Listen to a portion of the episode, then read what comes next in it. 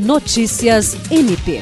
O Ministério Público do Estado do Acre, por intermédio do Procurador-Geral Adjunto para Assuntos Jurídicos, Celso Jerônimo de Souza, participou na última sexta-feira, 30 de junho, da cerimônia de posse dos novos grãos-mestres da Ordem Maçônica no Estado do Acre.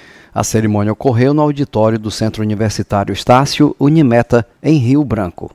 No evento, Celso Jerônimo representou o Procurador-Geral de Justiça, Danilo Lovisaro do Nascimento, que cumpria a agenda institucional fora do Estado.